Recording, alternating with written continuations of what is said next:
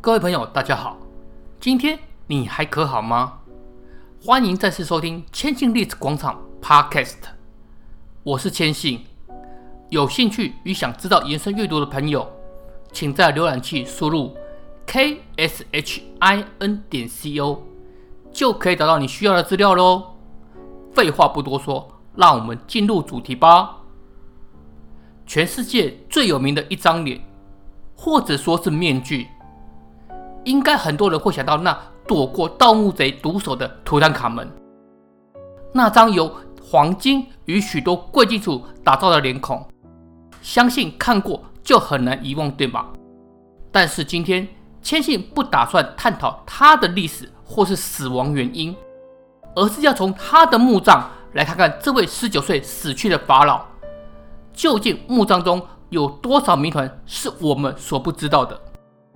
在埃及开罗大埃及博物馆开幕后，从霍华德·卡特发掘的1922年以来，近5400件珍贵墓藏从原来的博物馆的地下室重见天日。而这些在专业考古学家眼中，到底代表什么意义呢？首先来说说在棺木中发现的匕首，除了表明这位少年法老也是战士的身份外，刀柄用奢华的黄金装饰，自然不用多说。刀刃竟然使用在当时埃及比黄金还要稀少的铁。要知道那时候的埃及的金属制品都是铜或是青铜，也没有发现任何冶炼铁的证据。那到底是怎么来的呢？经过物理性非破坏性 X 光分析仪得知，成分中含有很高程度的镍。这种成分在地球已知的所有矿藏中是不存在这样的比例的，唯一的可能就是外来陨石上的铁，推断可能是很久远以前来到地球的小行星的残骸，在埃及沙漠中不知道躺了多久，才被采集融化制成。但是这个冶炼铁的技术，埃及并不具有，那怎么冶炼来的，又是一个难解之谜。接着是他的棺木是在一个军械库中，陪葬品有弓、大量的箭矢以及六具精心雕琢的战车。除了说明他的战士身份之外，更显示出他不愿意为了埃及出征的意愿。只是令人好奇的是，有先天性疾病的法老，究竟有没有机会出征呢？许多人认为这位法老是因为暴力的原因死去。我们从他的墓藏中或许可以知道一些间接性的证据。一般来说，法老的陪葬品应该都是全新的，但是在这位法老的墓藏中，有多达千件以上，经过鉴定是二手，或者说本来是做给别人的，突然挪给这位法老的墓藏使用。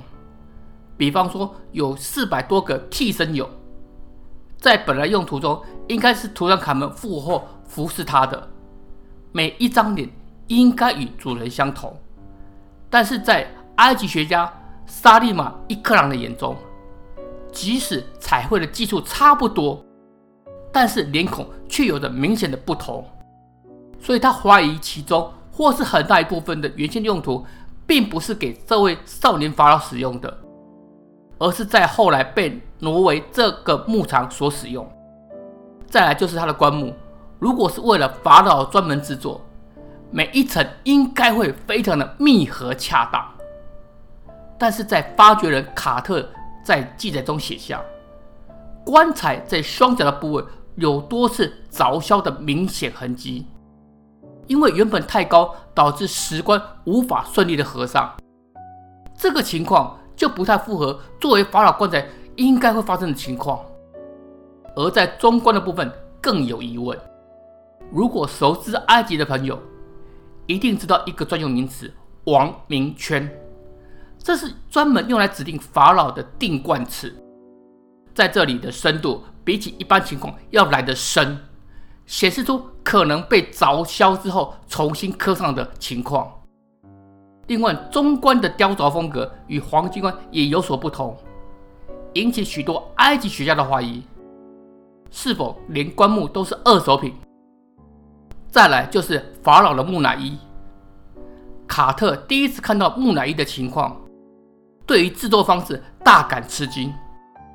比方说，以他的曾祖父尤雅木乃伊为例，用来作为取出内脏的腹部切口非常平整，而且依照程序。相比少年法老，则是横切到肚脐，胡乱的取出内脏，甚至连不该取出的心脏也都拿出了，这是非常匪夷所思的。另外，优雅的木乃伊状态非常的干燥完整。图坦卡门被发现时，满是糊状的树脂与油，很显然是冲突之下制作的。另外，在墓场中发现了两具婴儿棺材中，有着两具早产而死的女婴，是陪葬还是发到了血亲？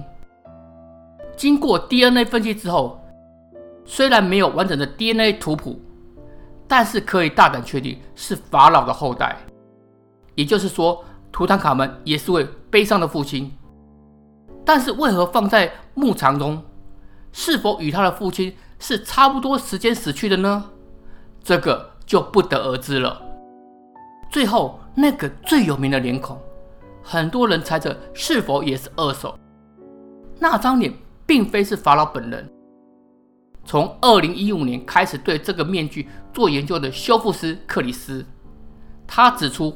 王名圈上有着不寻常的地方，可能原本刻的名字是他的母亲，也就是著名的埃及美女纳芙蒂蒂，但是这个重置只是面具的连接。有个说法是黄金脸孔移植到其他的面具上，不过从材质的鉴定上是同一批黄金，撇除嫁接的可能。修复师更指出，如果用嫁接。面具周围的镶嵌物必然会留下受损的痕迹，这也表示埃及工匠仅用了两个多月的时间，就完成这样一件旷世杰作，立下令后世难以企及的高度。这边千信要特别说一下，二零一九年七月，世界知名拍卖公司佳士得公开拍卖一尊有三千多年历史的图坦卡门石像。这个消息在《金融时报》上曝光之后，让埃及政府气炸了，更让著名的埃及古物学家、前国家考古机构主管哈瓦斯大力的谴责，向媒体表示，埃及政府应该对佳士得施压，使他们返还文物。有另外的考古学者认为，这是从卡纳克神庙恶意掠夺走的。不过，该公司并没有任何的回应。次月，埃及的大埃及国家博物馆发表，将对图坦卡门的黄金棺木以及陪葬品进行至少八个月以上的修复工作，企图让这三层棺木能够顺利合体，也是一九二二年霍华德·卡特发现陵墓以来第一次进行了大规模修复工作。有关这位法老的传闻与诅咒，多年来都不曾停过。但是，千信想从历史文物的角度来看，这位法老是否因为不幸的暴力因素，被迫从王座与生命中提早离开？他死后，连同他的父亲祖上的死迹都被消除干净，似乎有意的要消灭存在的事实。但是在今天，图坦卡门这个名字几乎就与古夫人面狮身像。等同古埃及的代名词，他怎么死去？这个答案留给大家自己去推想，这样才有趣，不是吗？如果你喜欢千信所提供的内容，欢迎到 kshin 点 co 留下您的意见，也欢迎您在任何您可以发表的地方留下您的意见，我会很乐意的接受。谢谢您今天的收听。希望我们下次健康见，拜拜。